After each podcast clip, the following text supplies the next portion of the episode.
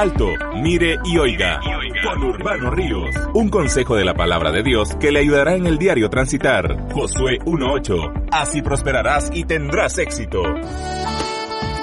El principio del legado, Éxodo 32, 17. Cuando oyó Josué el clamor del pueblo que gritaba, dijo a Moisés, alarido de pelea hay en el campamento. Josué era un chico sobrino del caudillo Moisés, uno de los hombres más importantes de la historia de Israel. Josué anduvo asistiendo a su tío en todo el trabajo, un tanto raro que Dios le dio a este varón Moisés, traer, sacar a Israel de Egipto y llevarlo de la esclavitud a la tierra prometida. En el episodio de hoy vemos que cuando Moisés venía descendiendo del monte de recibir las tablas del decálogo para su pueblo, ahí estaba Josué esperándolo y viendo en qué podía ayudarlo y asistirlo. Y fue así como más adelante leemos que fue este chico Josué que llegó a ser el sucesor de Moisés para que finalmente introdujera al pueblo a la tierra prometida previo a atravesar el Jordán y vencer a los reyes y pueblos enemigos que estaban invadiendo Canaán.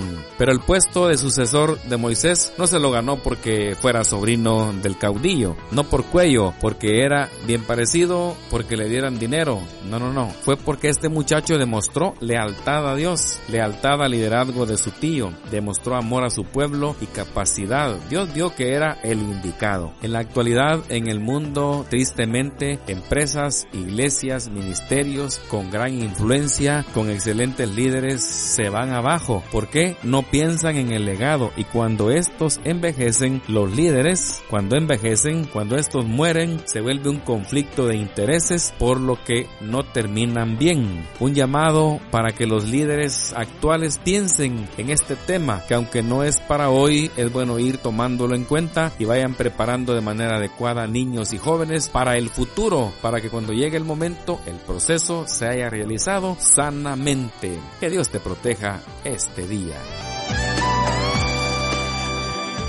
Alto, mire y oiga. Con Urbano Ríos, un consejo de la palabra de Dios que le ayudará en el diario transitar. Josué 1.8. Así prosperarás y tendrás éxito.